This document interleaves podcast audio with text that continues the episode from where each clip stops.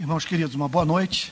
Vamos lá para Gálatas, capítulo 1, versos 4 e 5.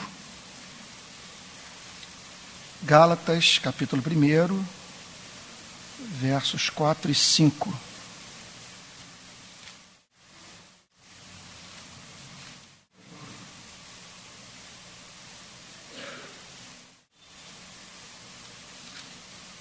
Então diz assim a Bíblia: o qual se entregou a si mesmo pelos nossos pecados para nos desarraigar deste mundo perverso, segundo a vontade de Deus, do nosso Deus e Pai, a quem seja a glória pelos séculos dos séculos. Amém. Irmãos, no verso 3, que analisamos na semana passada, o apóstolo Paulo havia falado sobre a fonte e a natureza da salvação. Qual é a fonte da salvação? De onde provém a salvação? Qual é a origem da salvação? Qual é a base, o fundamento da salvação? É a graça. E, como resultado dessa graça, a paz, que é essa suavidade de alma, que é a consciência protegida dos ataques da lei, diabo, do inferno, da religião, de Moisés, com Cristo reinando. E a consciência completamente pacificada em razão da obra sacrificial de nosso Senhor e Salvador Jesus Cristo na cruz. No verso 4, o apóstolo Paulo fala sobre a manifestação histórica da graça, sem a qual o homem jamais teria paz. Observe que ele não fala sobre um perdão baseado no amor, mas no, perdão baseado no sacrifício expiatório. Isso é muito importante de ser frisado, porque muitas vezes nós podemos, até mesmo num tom piegas, falar do, do, amor de Deus, que somos salvos pelo amor de Deus, somos salvos pela bondade divina, pela sua, pela sua graça, mas nenhum desses vocábulos, nenhuma dessas virtudes, nenhum desses atributos no Novo Testamento é dissociado da morte de Jesus Cristo. Nós não somos salvos porque Deus é gracioso. Nós somos salvos porque Ele é gracioso e, na Sua graça, enviou Jesus, enviou Jesus Cristo para cumprir a lei no nosso lugar e morrer por você e por mim. Então, de uma certa forma, é uma, entendam, uma heresia falar que somos salvos pelo amor divino sem conectarmos esse amor à pessoa de Jesus Cristo. Por isso que é certo dizer que o cristianismo depende da história, daquilo que aconteceu no espaço e no tempo. O cristianismo não se trata da apresentação de ideias, tão somente, de doutrina. O cristianismo depende para sobreviver de fatos históricos, especialmente aqueles que se relacionam à vida de Jesus. Então o texto diz no versículo 4 que ele se entregou a si mesmo pelos nossos pecados, o que significa que sem esse sacrifício não haveria perdão. Então surge uma questão central numa hora como essa, quando você se depara com essa declaração, o qual entregou-se a si mesmo pelos nossos pecados. Na verdade, me permitam fazer aqui uma digressão, isso aqui é o fundamento de toda a ética cristã. Ele entregou-se a si mesmo pelos nossos pecados. Em conexão a isso, nós somos chamados para morrer para esta vida, a fim de que pessoas encontrem a Deus através dessa renúncia radical. Contudo, a verdade precípua dessa passagem é mais de natureza soteriológica do que de natureza ética que o apóstolo Paulo está aqui querendo dizer é que ele deliberadamente, na condição de sacerdote, isso é a coisa mais linda da vida, ele decidiu, na sua condição de nosso sacerdote, ser também o sacrifício, ser oferta, ser o cordeiro. Por que tem que ser assim? Ninguém trabalhou melhor esse tema do que o grande John Stott no seu clássico A Cruz de Cristo. E a linha de pensamento do Novo Testamento é muito clara. Porque Deus se fez homem, foi parar no madeiro, morrendo pela sua igreja, a fim de que essa pudesse receber perdão de pecados. Em primeiro lugar, porque o pecado é abominável. Vocês terem uma ideia do quão abominável é aos olhos de Deus. O pecado basta avaliarem, basta você avaliar juntamente comigo uma declaração espantosa como essa, o qual a si mesmo se entregou pelos nossos pecados. Gente, aos olhos de Deus, o pecado, errar o alvo, transgredir a lei, se insurgir contra a sua majestade, praticar aquilo que é obsceno. O que é obsceno? É não amar, é não viver a vida que ele vive. É algo tão grave aos seus olhos que só um tratamento havia para dar conta do problema do pecado: o espancamento, a surra, a tortura, a crucificação, a morte, o sepultamento de nosso Senhor e Salvador Jesus Cristo. Sem isso, nós não estaríamos aqui. Isso porque o pecado é abominável. E o pecado é abominável porque se ele, ele, ele, entre outras coisas, representa seres criados à imagem e semelhança de Deus, deliberadamente decidindo viver uma vida oposta à vida que Deus vive e que é conhecida por nós no Novo Testamento de uma forma toda especial, na revelação que ele faz da comunhão que existe entre as pessoas da Trindade. Nesse amor entre o Pai, o Filho e o Espírito Santo.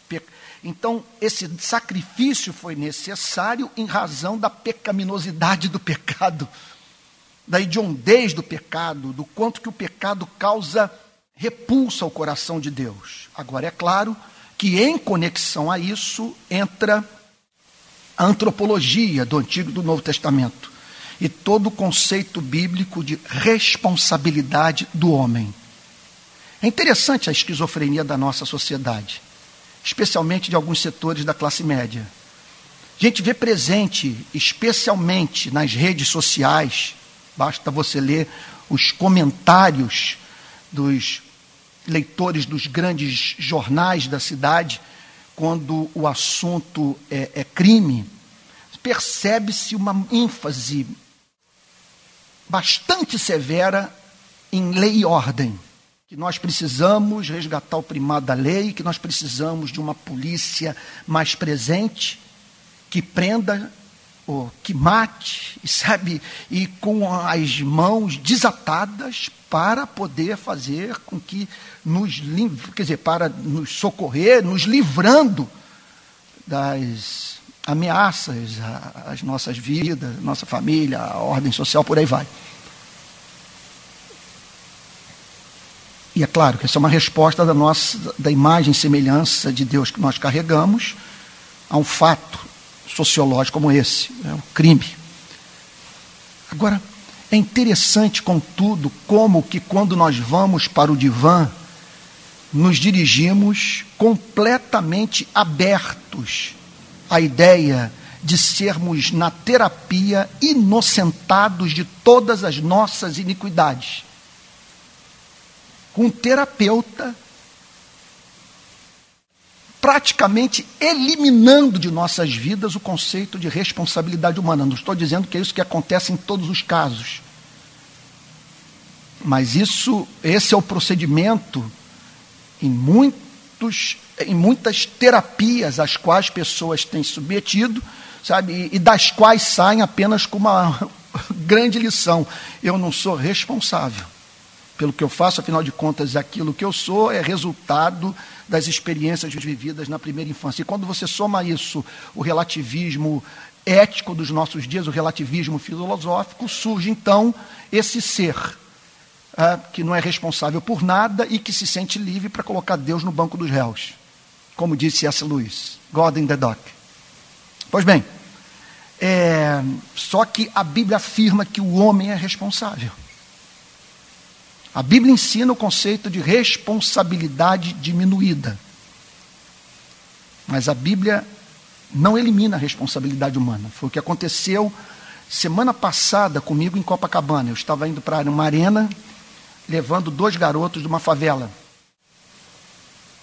Eu havia recebido 12 ingressos do Comitê Olímpico da Suíça e decidi levar alguns rapazes da favela Mandela para eles terem uma experiência na Arena Olímpica, lá de Copacabana, assistindo uma partida de vôlei de praia.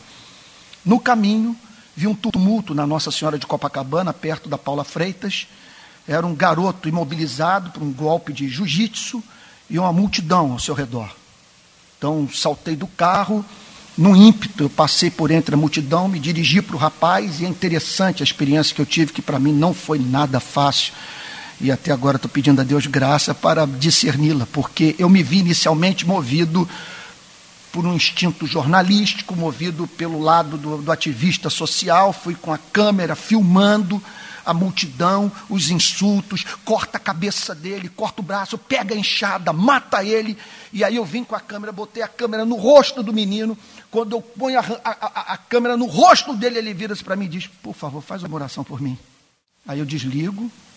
E na verdade eu deixei de colher um material impressionante, porque se fosse gravado tudo o que eu ouvi, o que senhoras, pessoas de idade me disseram, Aí eu me agachei, invoquei o nome de Jesus, orei por ele e o chamei a fazer um pacto comigo ali. E ele imobilizado. Ele entregar a vida a Jesus e largar o crime e tirar todas as lições possíveis e imagináveis daquela experiência. Peguei todo o material, material gravado, e mandei tudo para o jornal Dia, para uma amiga jornalista de nome Inês. Inês, vê esse material aí, vê se dá para o Dia publicar. E o Dia publicou. Não queiram ler o que, que os leitores disseram do jornal, os comentários que foram feitos ao meu respeito. Aí eu falei: Isso não pode ficar assim. Eu tenho que conhecer a origem desse rapaz e conseguir chegar à mãe dele. Fui a Santíssimo Conheci a avó, conheci a tia que o criou e tomei conhecimento do fato de que a mãe é alcoólatra, sofre de depressão severa, desempregada, todos vivem na casa da avó, cuja a pensão mantém filha, os dois netos e mais um filho também que me parece que não trabalha. A filha chegou esses dias em casa cheia de hematoma por ter levado uma surra de um traficante. E o menino, de garoto de 17 anos, com uma ficha preenchida no supermercado pedindo emprego, que até agora não respondeu o apelo que ele fez. E com a sua escola em greve. Então, não há mínima dúvida que uma é a responsabilidade desse menor Outra é a responsabilidade daquelas pessoas que ali na Nossa Senhora de Copacabana pediram para que fosse cortada a cabeça de um adolescente pobre que havia roubado um celular. Agora, eliminar a responsabilidade humana é é você solapar algumas das principais doutrinas do Novo Testamento, especialmente essa que nós estamos analisando, que é a doutrina da expiação. Ela está estribada no fato de que o homem é responsável por aquilo que faz. E soma-se tudo isso, a tudo isso, além do fato do pecado ser abominável, do homem ser responsável, do comportamento do homem ser consciente e livre, o fato de que Deus é santo. Então, ele, é, é, essa, é essa a razão de ser do Calvário. O Calvário só existe em razão da natureza divina, do fato de Deus ser santo. E por ele ser santo, ele tem que agir sempre de modo consistente consigo mesmo. E a sua natureza o impele a punir o pecado. Sua natureza o faz cumprir aquilo que ele afirma. E ele declara na sua palavra que o salário do pecado é a morte. Só viu uma forma, portanto, dele perdoar o homem vindicando, defendendo sua justiça e oferecendo assim um perdão justo aos seres humanos, que é Jesus Cristo morrendo na cruz no lugar do pecador. E assim então, Deus reconciliando o seu amor com sua justiça. Lutero tem uma declaração extraordinária no seu comentário sobre a carta aos Gálatas, sobre esse versículo, o qual entregou-se a si mesmo pelos nossos pecados. Ele diz o seguinte: olha lá, essas palavras são verdadeiros trovões do céu contra toda a espécie de justiça humana. Entregou-se a si mesmo pelos nossos pecados. Calvino, com perdão, Lutero, mais uma vez, mencionando o grande reformador alemão, diz a seguinte coisa: Que fazem então os papistas, os monges, as freiras, os sacerdotes, os maometanos, os sectários que querem eliminar e vencer o pecado com suas tradições, obras preparatórias e satisfações. Só existe redenção pelo sangue de Jesus Cristo, o qual a si mesmo entregou-se por nós. Então, Cristo não veio ao mundo para mostrar o padrão de moralidade mediante o qual o homem pode efetuar a sua salvação. Ele veio ao mundo para entregar-se a si mesmo pelos nossos pecados. É muito importante enfatizarmos isso. Nós não somos salvos mediante a imitação de Cristo. Nós somos salvos pelo sangue vertido na cruz. Se a salvação depende de nós imitarmos Jesus Cristo, nós estamos numa situação pior do que a dos hebreus no período de Moisés. Porque não há como comparar a lei de Moisés com a vida de Jesus Cristo. Em Jesus Cristo, a, a lei dá um salto, sem paralelo no Antigo Testamento. Dar a vida pelos seus inimigos, sendo torturado por eles, clamar: Pai, perdoa-lhes porque eles não sabem o que fazem. Portanto, nós não somos salvos por imitarmos Jesus Cristo. Nós imitamos Jesus Cristo porque já fomos salvos. Nós somos salvos pela graça de Deus, mediante a fé. O que levou, então, Lutero a dizer a seguinte coisa: quando, porém, trata-se de acrescentar o pronome por nossos, a nossa natureza e razão saltam para trás e não ousam aproximar-se de Deus e propor a si mesmas que um tesouro tão grande lhes deva ser dado gratuitamente. Por isso ela se recusa a tratar com Deus, a não ser que seja pura e sem pecado. Ele está dizendo o seguinte: que essa é uma doutrina fácil de você verbalizar, mas a coisa mais difícil na vida é aplicá-la na sua consciência machucada. Porque quando você ouve, entregou-se a si mesmo pelos nossos, pelos seus pecados, pelos meus pecados, a razão se revolta. Não é possível que seja tão fácil assim.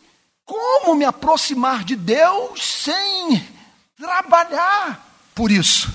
Gente, o que eu li hoje, o que eu reli hoje, me preparando para essa pregação, é digno de ser compartilhado com a igreja que Jesus Cristo comprou com seu próprio sangue. É um negócio maravilhoso. Eu nunca ninguém falou sobre a graça de Deus com Martim Lutero. Olha o que, que ele diz. Levar, pois, as palavras de Paulo a sério e considerá-las verdadeiras é o principal dos conhecimentos e a verdadeira sabedoria cristã. O que ele está dizendo é o seguinte: que a verdadeira malandragem cristã é quando o diabo se levanta, mostrando a lei para você, você confiar nas palavras de Paulo, o qual entregou-se a si mesmo pelos nossos pecados. O que ele está dizendo é o seguinte: aí está a essência da sabedoria cristã. Nas crises de consciência, quando a lei os bofeteia, quando pessoas se levantam para falar da sua vida pregressa, você dizer: Jesus Cristo morreu no Calvário por mim, estou casado com Ele, Ele herdou as minhas dívidas e eu herdei a sua riqueza infinita.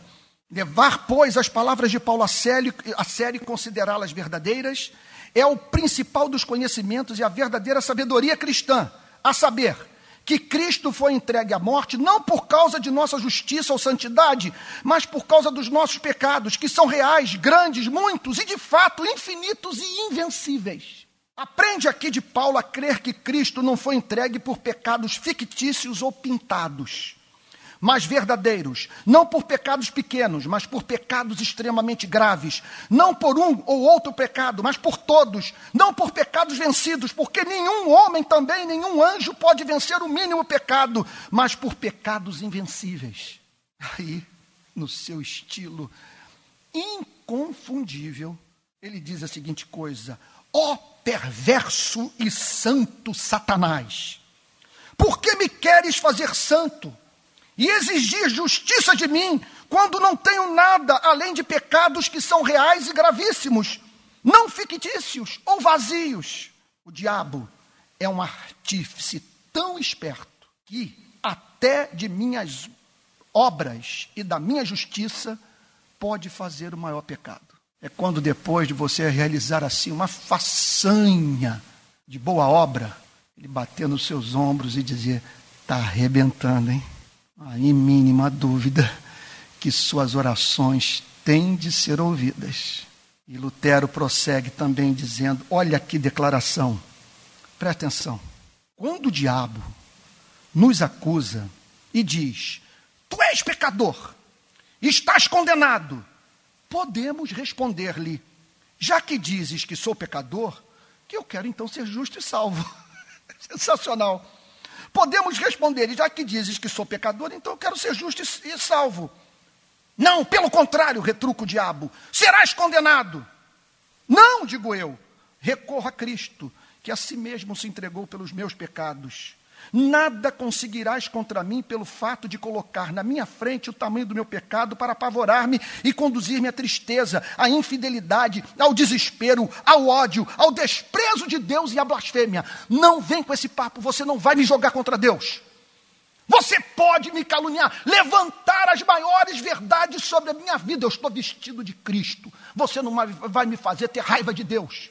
Você não vai me fazer me relacionar com Deus que é o juiz da minha vida, e não meu Pai de misericórdia que enviou o seu único filho para fazer propiciação pelos meus pecados. Essa é a reforma. Isso aqui é a essência da reforma protestante, a essência do Evangelho. E ele diz, portanto, ele, ele aqui falando de um diálogo dele com o diabo. Portanto, quando me chamas de pecador, não me apavoras, mas, sobre modo, me consolas. Porque ele se lembrava de Jesus Cristo, do seu sacrifício na cruz. Agora veja isso aqui, isso aqui é poesia, olha só.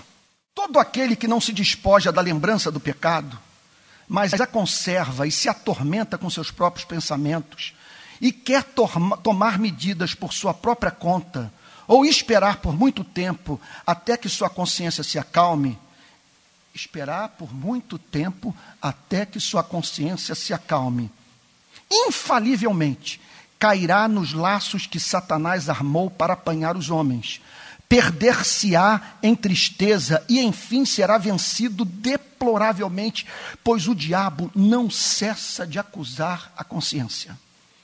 Aquela serpente astuta sabe perfeitamente apresentar a Jesus Cristo, nosso mediador e salvador, como legislador, juiz e condenador. Ele está dizendo o seguinte: que a suprema obra de Satanás em nossas vidas é apresentar apenas um lado de Cristo apresentar o Cristo leão, mas nunca fazer você ter contato com o Cristo cordeiro. Se você conheceu o Cristo cordeiro, você escapou das garras dele. Porque a cabeça de ponte, o que faz com que você se boicote, pratique idiotices, não consiga dormir bem, não ore com liberdade, não adore com alegria, é a culpa. É a esperança de você, pelo seu suor, chamar a atenção da divindade, fazer Deus finalmente o amar. Contra essa tentação, devemos usar esse versículo 4 que ele está dizendo. Devemos usar as palavras de Paulo, com as quais ele, apropriada e distintamente, define a Cristo desse modo. Ele está dizendo o seguinte: essa aqui, do versículo 4, essa é a definição de Cristo, o qual entregou-se a si mesmo pelos nossos pecados. Olha que a conclusão que ele chega. Contra essa tentação, qual tentação? De você só ver Jesus Cristo como legislador, como juiz, como condenador. Contra essa tentação, devemos usar as palavras de Paulo, com as quais ele, apropriada e distintamente, define a Cristo desse modo: Cristo é o Filho de Deus e da Virgem, entregue e morto pelos nossos pecados. Se o diabo trouxer alguma outra definição de Cristo, deves dizer: a definição e o objeto da definição são falsos, por isso não aceito essa definição. Eu só conheço o Cristo que entregou-se a si mesmo pelos nossos pecados. Pois Cristo, diz Lutero, deveras não é um algoz, mas o propiciador pelos pecados de todo mundo. Mas apreende a verdadeira definição dele, a saber, que Cristo, Filho de Deus e da Virgem, é uma pessoa que não aterroriza. Olha que lindo, gente. Olha que lindo. Aí eu fico pensando quantas igrejas hoje então podem ser consideradas protestantes à luz de uma declaração como essa. Olha só. Mas apreende a verdadeira definição dele, a saber, que Cristo, o Filho de Deus e da Virgem, é uma pessoa que não aterroriza, não aflige, não condena a nós, pecadores, não exige de nós que prestemos contas da nossa má vida pregressa, mas é uma pessoa que tirou o pecado do mundo, crucificou-o em si mesmo e o extinguiu. Cristo, segundo sua definição distinta, não é Moisés, nem carrasco ou algoz, mas o propiciador dos pecados, o doador da graça que se deu a si mesmo, não por nossos méritos, santidade, glória e vida santa, mas pelos nossos pecados. Que declaração maravilhosa. Vejam essa. Isso aqui, imagina então, nós estamos aqui, é, aqui século XVI, por volta de 1535.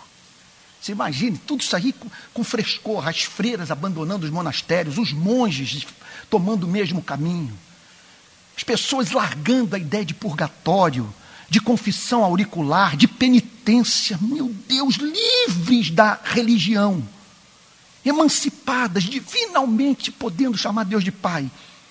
E nesse cenário ele prega, mas confessar que Jesus é o nosso Salvador, que ele morreu pelos nossos pecados, nos conflitos, é de todas as coisas a mais difícil. Ele está dizendo que essa doutrina é uma doutrina difícil de você aplicar. Aquilo que digo, digo por experiência própria. Ele está falando da experiência dele no mosteiro, de anos e anos tentando fazer Deus sorrir para ele.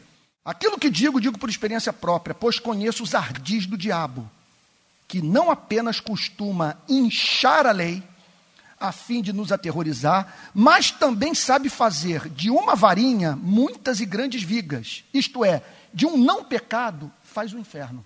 Ele é, na verdade, um admirável artífice em agravar o pecado e em inchar a consciência com a prática de boas obras. Ele também costuma aterrorizar-nos com a própria pessoa do mediador, na qual se transforma. E de súbito, abalando o nosso coração com uma passagem da Escritura ou com uma palavra de Cristo, se nos apresenta de tal maneira como se fosse o próprio Cristo. Ele está dizendo o seguinte: que a suprema obra de Satanás nas nossas vidas é se aproximar de nós vestido de Cristo. Só que um Cristo severo. Cristo que não nos dá descanso. Descanso. Um Cristo que nos faz ter raiva de Deus, vontade de blasfemar. Desse modo, iludidos por Satanás, perdemos a tão doce imagem de Cristo, como sacerdote e mediador, e o receamos não menos que Satanás. Quer dizer, é uma obra do diabo na vida do crente que o leva a ter por Cristo a mesma espécie de temor que ele tem de Satanás. Faz o homem, portanto, confundir Cristo com o diabo. John Stott diz a seguinte coisa sobre essa passagem: a morte de Jesus Cristo não foi primordialmente uma demonstração de amor, nem um exemplo de heroísmo, mas sim um sacrifício pelo pecado. Então, ele não morreu para nos deixar um grande exemplo. Ele não morreu para, através da sua morte, amolecer o nosso coração e assim então nos mover a buscarmos a nossa salvação pelos nossos méritos através dos nossos esforços. A sua morte foi uma morte propiciatória, foi uma morte para aplacar a ira de Deus. Calvino diz assim, faz, faz a seguinte afirmação: Ele foi uma oferenda tal que não devemos equipará-las com, quais, com quaisquer outras satisfações. Tão gloriosa é esta salvação que devemos olhar para ela fascinados e aturdidos. Ele está dizendo o seguinte: que Deus proveu a oferta, o substituto para Isaac. E que então, de posse dessa oferta, que não saiamos na vida em busca de nenhuma outra oferta para ganhar o favor divino. Pois qualquer oferta que apresentemos a Deus que não seja, de, de, de, que não seja Jesus Cristo é derrogatória da glória de Deus. Quer dizer, Repito, eu acho que é a terceira vez que eu falo isso no púlpito da Igreja Betânia nos últimos meses. Só existe uma oferta que nós podemos apresentar a Deus capaz de torná-lo propício a nós. Ela se chama Jesus Cristo. Não venha com dízimo, esmola, folhetos distribuídos, viagens aos campos missionários, visita à favela, castidade, tudo isso o apóstolo Paulo chama de refúgio, chama de excremento de animal. Portanto, olhando para os versos 4 e 5, uma primeira divisão que nós observamos é referente à doutrina da expiação. Ele morreu pelos nossos pecados e porque assim o foi, para que Deus satisfizesse as demandas da sua justiça, para que Deus pudesse nos oferecer um perdão justo. Mas em conexão a isso, ele declara que ele foi, ele entregou-se a si mesmo pelos nossos pecados para nos desarraigar deste mundo perverso. Então, nós poderíamos eh, eh, resumir a doutrina numa frase curta: expiação para a libertação. Ele morreu pelos nossos pecados a fim de que nós pudéssemos provar da mais gloriosa libertação que é a, de, que é a libertação deste presente século, a libertação do mundo. O objetivo dessa morte, portanto, pode também ser visto como nos libertar deste mundo perverso. Fala, portanto, de uma servidão da qual nenhum homem pode livrar-se. Nenhum homem encontra-se em condição de, sem Jesus Cristo, se livrar dessa escravidão, desse mundo perverso. É interessante que a palavra mundo no grego tem o sentido de época. Na verdade, no grego, que o apóstolo Paulo está dizendo, é que o objetivo da obra de expiação é nos libertar desta era, desta presente dispensação que o apóstolo Paulo chama de perversa. Porque essa presente dispensação é perversa? Não saberia nem por onde começar. E aqui não é um homem na meia idade desiludido com a vida. Não há definição melhor para esse mundo. Mundo perverso. É um mundo de guerras, é um mundo de injustiças, é um mundo de violação de direitos humanos, é um mundo de revolta contra Deus, de blasfêmia, é um mundo de loucura. Eu nunca vou entender um sujeito, por exemplo, ler um existencialista francês, alemão, ler Nietzsche. E ele, com entusiasmo, dizer para os seus amigos que entendeu, lendo Nietzsche, que Deus está morto.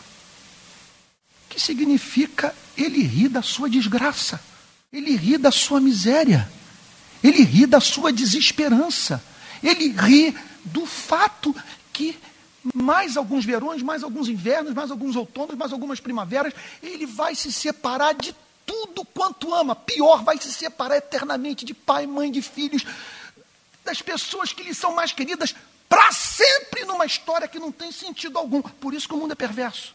O mundo é perverso porque esse mundo é dominado por Satanás, que nos mantém cativos. Inventa religiões e religiões que inviabilizam a vida humana, que pedem de nós o que nós não podemos dar, que tornam a nossa vida um inferno, a nossa consciência um eterno suplício. Você não tem descanso nunca. E se avaliar o seu próprio coração, se submetendo a um autoexame, perceberá que no fundo, no fundo, você não encontra motivo nenhum para adorar a Deus. É um mundo perverso. É um mundo que você é escravo do pecado.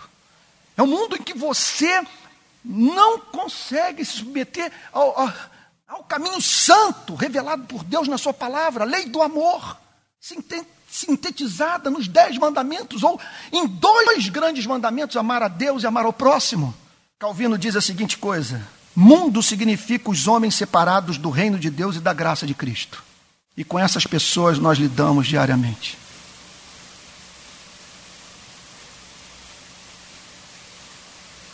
Embora eu não seja uma pessoa desiludida com a vida, nos últimos meses eu estou precisando de muita graça para não para lidar com a tristeza, com as desilusões, com as frustrações. que é tanta iniquidade, é tanta maldade gratuita. Durante os Jogos Olímpicos, eu vi duas crianças brincando no esgoto. Na comunidade onde eu trabalho, uma avó e uma neta foram atropeladas por um trem, estraçalhadas, por cortarem caminho, o caminho que eu mesmo uso, todos nós usamos, membros aqui da Igreja Betânia, pastor Tel já esteve lá conosco desse caminho, que é o caminho que leva a Dom Helder Câmara, mais, a, a principal avenida que corta a favela Jacarezinho. A avó e a neta passam por um buraco que fizeram num muro e não percebem que o trem está vindo. Meu Deus, a cidade que conseguiu abrir um metrô, um metrô ligando a Zona Sul, a Barra da Tijuca, por baixo, meu Deus, daquelas montanhas todas, não pode fazer uma passarela para o pobre ter acesso ao CIEP que está a 50, 100 metros da comunidade desse buraco. Vocês me perdoem, irmão, será que eu estou neurótico? De dizer que esse negócio, isso aqui, o é um pouquinho de Brasil, iaiá. Aí você olha para a abertura, a favela linda, mas entra nos barracos. Você não consegue ficar 30 minutos sem ter vontade de vomitar, tamanho mau cheiro. Outro dia eu entrei em um, eu, eu, eu, eu fugi pela porta de entrada dizendo, minha senhora, a senhora me perdoe, mas a ratazana subindo aí a sua parede. E aí você fica pensando, meu Deus, o que é a democracia? Qual é o sentido da democracia? Se quando o poder político se une ao poder econômico e à imprensa, sabe? Ninguém consegue resistir à sua vontade. Que democracia é essa? Que eles decidiram realizar uma competição esportiva com verba pública sem consultar o povo brasileiro. E é claro, deixaram uma obra maravilhosa, porque caso contrário, teria havido uma convulsão se não houvesse legado de espécie alguma. Mas um legado, gente, num contexto que crianças não têm acesso a, a educação de qualidade, professores desmotivados, idosos morrendo em fila de hospital. É um mundo perverso. Essa inversão de valores, a celebração, todos aplaudindo, todos celebrando.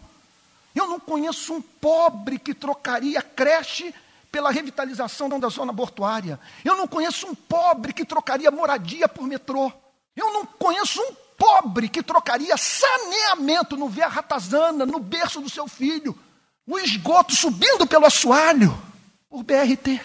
O que eles querem é o que nós queremos. Aí você olha para o New York Times, não sei se foi o de hoje ou de ontem, articulista dizendo: não é possível, será que é verdade?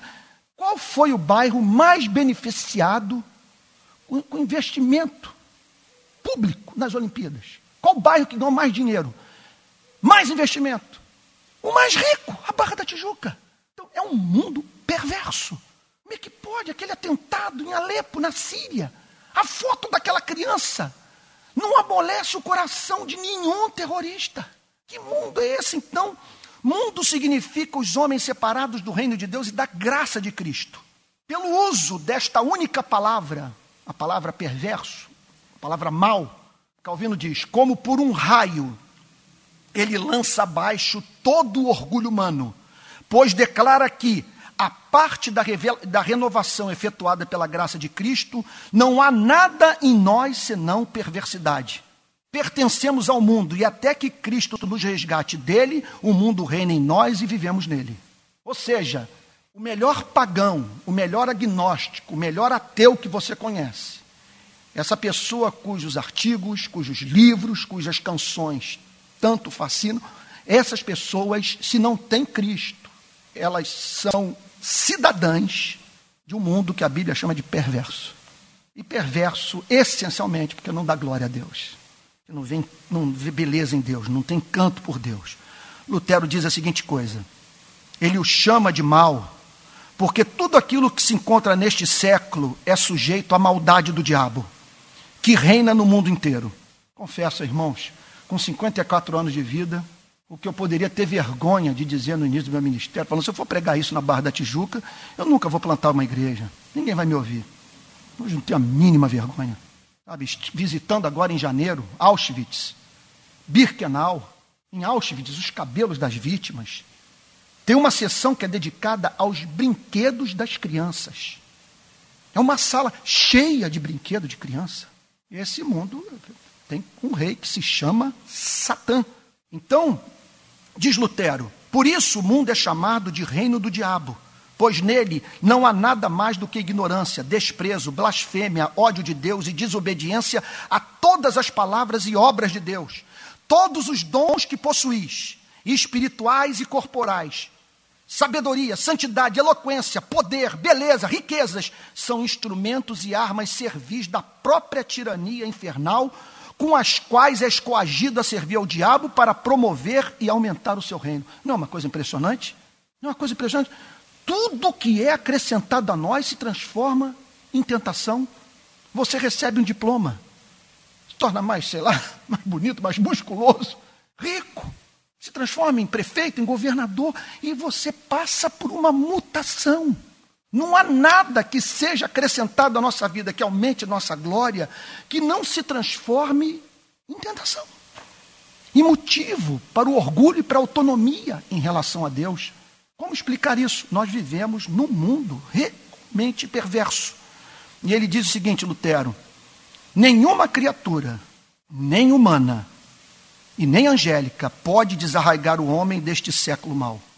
O que ele está dizendo aqui é o seguinte: não tem, aqui não há espaço para educação, não há espaço para grandes universidades, para investimento escola pública, embora tudo isso seja essencial para o chamado Estado democrático de direito, para a vida em sociedade. Mas do ponto de vista da ligação do homem com este mundo que a Bíblia chama de perverso, só o Evangelho de Jesus Cristo. Não há como uma pessoa se libertar deste mundo perverso sem a pregação do Evangelho. Você concorda comigo? Você tem outra esperança? Eu não tenho nenhuma. Aí, se você me perguntar, por que você está na militância? É questão de coerência. Me perguntar, por que você está fazendo manifestação? Por que essa coisa toda do pobre? Porque eu aprendi isso com Jesus Cristo. Eu não tenho para onde correr. E faço não porque eu estou esperando o Éden. Faço como disse o pastor Jeremias uma vez pregando lá na minha igreja. Ele disse a seguinte coisa: quando Deus pedir para você sentar, não procure cadeira. Bem daquele jeitão dele, lá mineiro. E é isso. A Bíblia fala que o principal fruto do novo nascimento é amar os que estão quebrados. Pronto. Não tem esperança. Minha esperança é zero disso aqui virar o Éden. Mas a Bíblia me manda amar o necessitado. Lutar por ele. E se a sua necessidade é de natureza política, eu tenho que agir politicamente tem que fazer manifestação, tem que fazer lobby, tem que procurar o vereador, o deputado. Bom, mas esse é outro assunto. Vamos lá para Lutero de novo, ele comentando essa passagem. Lutero, página 61 do seu comentário, ele diz o seguinte: Paulo expõe o argumento dessa epístola que, evidentemente, a graça e Cristo são necessários e que nenhuma criatura, nem humana e nem angélica, pode desarraigar o homem deste século mau. Cristo aboliu o pecado e nos desarraigou da tirania e do reino do diabo tudo o que aquele homicida e pai da mentira faz e diz, o mundo, seu filho, imita perfeitamente e submisso o sustenta. Então, o que que Lutero está dizendo? Muito mais do que o que Lutero está dizendo, o que, que o apóstolo Paulo está nos ensinando? Que só mediante a fé na, na expiação você é desarraigado deste mundo perverso. Agora vamos tentar entender o ponto. Por que, que você é desarraigado deste mundo perverso? Em primeiro lugar, porque quando você crê, você recebe a bênção do Espírito Santo. O Espírito Santo vem fazer morada no seu coração e o predispõe para a obediência à lei. Esse é um nível de libertação. Você não é mais súdito desse mundo perverso. Quando o diabo se revela a você dizendo: Tudo isto te darei, se prostrado me adorares, movido pelo Espírito Santo, você diz: Satanás, só tem um no universo diante de quem eu me curvo: o Pai de Jesus Cristo, meu Deus revelado no seu único filho. Agora, a fé na expiação, isso aqui, olha, é, aqui é a profunda sabedoria evangélica. Ela o liberta, porque olha lá, desarraigar, libertar deste mundo perverso. Ela o liberta da seguinte forma: você conhece finalmente na vida um Deus doce, um Deus amoroso, um Deus perdoador, um Deus que você pode chamar de Pai. Você olha para as suas iniquidades e vê que todas elas foram tratadas em Jesus Cristo, que Jesus Cristo foi moído, triturado pelas suas transgressões. O que que isso faz? Emancipa a sua consciência. A lei não tem acesso mais à, à consciência humana. Aqui é só serenidade, é só paz, é só doçura, é só glória, é só louvor. Aqui você pode dizer: Eu sou do meu amado, meu amado é meu. E aqui você é livre para concordar com a lei. A lei o condena.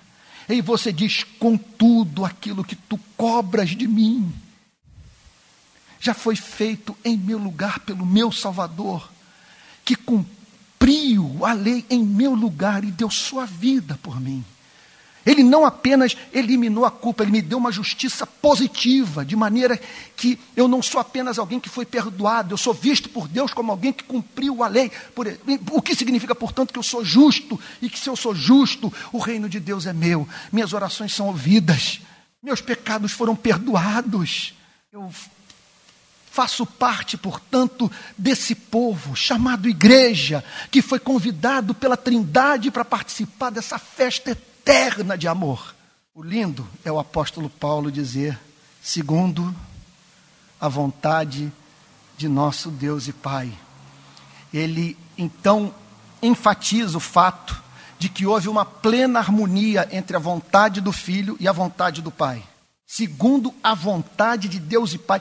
Esse ser excelente, doce, misericordioso, soberano, Criador dos céus e da terra, teve uma vontade. Ele elaborou um desejo. Agora, o que eu acho mais fascinante é o seguinte: que a Bíblia pessoaliza. O bom pastor conhece as ovelhas pelo seu nome. O que, quando o texto diz, de acordo com a vontade de Deus e Pai, está dizendo o seguinte: que antes do Big Bang, se houve um Big Bang, antes da formação do primeiro átomo. Você, você, você não vai acreditar nisso. Eu sei, é, é totalmente irracional, mas é o que a Bíblia ensina. A sua razão vai se levantar. Não é possível. Eu defeco urina, eu peco, eu invejo. Eu, meu Deus, eu, às vezes eu me pego mudando dez vezes de sentimento por dia. Mas o que a Bíblia diz é o seguinte: se você é de Jesus, se você crê em Jesus, se você foi batizado pela fé, eu posso, eu tenho uma notícia: o amor de Deus por você é antigo. E foi a vontade, ele teve vontade de te salvar, de te criar, impedir de você cair, de ser um aborto, de se afastar irremedia, irremediavelmente da comunhão com Deus. Ele lhe deu vida biológica, lhe deu vida espiritual, e isso por conta de um decreto eterno, feito ou estabelecido por um ser que diz na sua palavra: a porta que eu fecho, ninguém abre. A porta que eu abro, ninguém fecha. As minhas ovelhas, ninguém as arrebatará das minhas mãos. Eu vim não para fazer a minha vontade, mas a vontade daquele que me enviou. E a vontade daquele que me enviou é esta. Qual é a vontade daquele que me enviou? Que todo aquele que ele me der, todo aquele que o Pai encaminhar a mim, será salvo. Então, é segundo a vontade de Deus e Pai. E aí então nós nos deparamos com a doçura divina.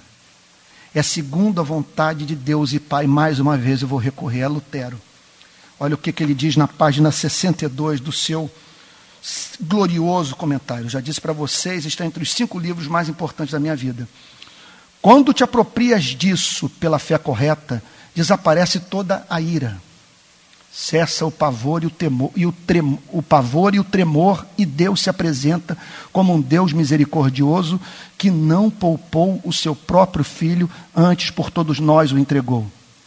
Mas as especulações sobre a majestade de Deus, a respeito de seus juízos horrendos, são perigosas. Por exemplo, como ele destruiu o mundo inteiro com o dilúvio e subverteu Sodoma e Gomorra. Essas espe especulações precipitam os homens no extremo desespero e os afundam na ruína, como indiquei acima. E tudo termina da forma mais gloriosa possível. Notem bem, aqui nós estamos diante do principal vetor bíblico para a vida da igreja. Para onde que a igreja presbiteriana Betânia deve caminhar?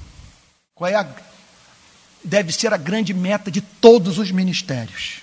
Qual deve ser o grande objetivo de nossas vidas? É jamais ouvir um sermão como esse, ler esse versículo, ou parar para pensar nessa doutrina, sem você ser levado a dizer: a quem seja a glória pelos séculos dos séculos. Amém. Aqui nós estamos de um. É, é isso que eu acho encantador em Paulo. E o que me cansa em alguns teólogos é essa falta de essa, essa falta de espanto, de perplexidade. Sabe? É a teologia que não é feita com louvor, com encanto, com admiração, com susto, com ações de graças. Aqui está esse homem no início da sua epístola tratando de uma doutrina, o qual a si, o qual a si mesmo se entregou por nós para nos desarraigar deste mundo perverso. Aí ele pensa na origem disso tudo. Segundo a vontade de um ser que quis salvá-lo, que quis salvar a igreja. Segundo a vontade de Deus e Pai. Aí ele para. Ele não consegue mais prosseguir o pensamento. Cai de joelhos em louvor e adoração. A quem? Meu Deus, o que ele está dizendo aqui é o seguinte: se tudo isso é verdade, há no universo um ser que é digno da minha poesia, do meu louvor, da minha adoração eternas. A Ele seja a glória, que pelos séculos dos séculos todas as criaturas racionais o adorem como Deus que amou os que não eram dignos do seu amor, em que enviou Jesus Cristo para morrer pelos pecados do seu povo e desarraigá-lo deste mundo perverso. Deixa eu fazer o teste então, para você saber se você está funcionando bem. É esse o seu sentimento? Você não consegue ouvir essa doutrina sem ser movido a dizer a quem seja a glória pelos séculos dos séculos. Amém. Que assim seja. Aqui nós vemos a revelação de um homem zeloso pela glória de Deus. O que ele, está dizendo é o seguinte: é inadmissível que uma pessoa tenha contato com um ser tão doce e que não seja movida à adoração. Não há mínima dúvida que esse é o principal pecado da minha vida. É o principal pecado da igreja. Como que os nossos cultos podem ser arrastados? Como que nós podemos cantar sem pensar no que estamos dizendo? Como podemos comer o pão sem perceber que por trás dele há uma mão benevolente dizendo para você e para mim que nos ama. Choramos por tanta coisa na vida, mas como nós não nos comovermos com essa história? O qual a si mesmo se entregou por nós. Não é se entregou para um, para um rebanho, para um gado, sabe? Se entregou por você. Olhou para você e ele viu, e, e, interessante, ele, em, em, em harmonia com o Pai, os calvinistas chamam isso de o pacto da redenção. Que é alguma coisa anterior ao pacto de Deus com os homens, de perdoar os homens mediante a fé. Há um pacto, essa, essa é a teologia calvinista pura, um pacto antes da criação do universo. Que pacto é esse? O pai vira-se para o filho e diz: Eu quero separar um povo no mundo que criarei, que viva para eternamente se deliciar em mim. Eu dou esse povo a você. Notem que a linguagem, especialmente do Evangelho de João, é toda pactual. Jesus Cristo, portanto, vira-se para o Pai e diz: Amém para a santa aliança assumindo o compromisso de cumprir a lei por esse povo e dar sua vida por ele. E por isso, em João 17, nós nos deparamos com essa oração misteriosa. Oro, não pelos que são do mundo, mas pelos que são teus, porque tu nos deste. Que tudo isso nos leve a dizer a quem seja a glória, a exaltação dos seus atributos, o reconhecimento da sua majestade, pelos séculos dos séculos, que, que eternamente o teu povo, os anjos, arcanjos e querubins, celebrem a tua graça que está em Jesus Cristo, teu único Filho. Que Deus o abençoe, em nome de Jesus.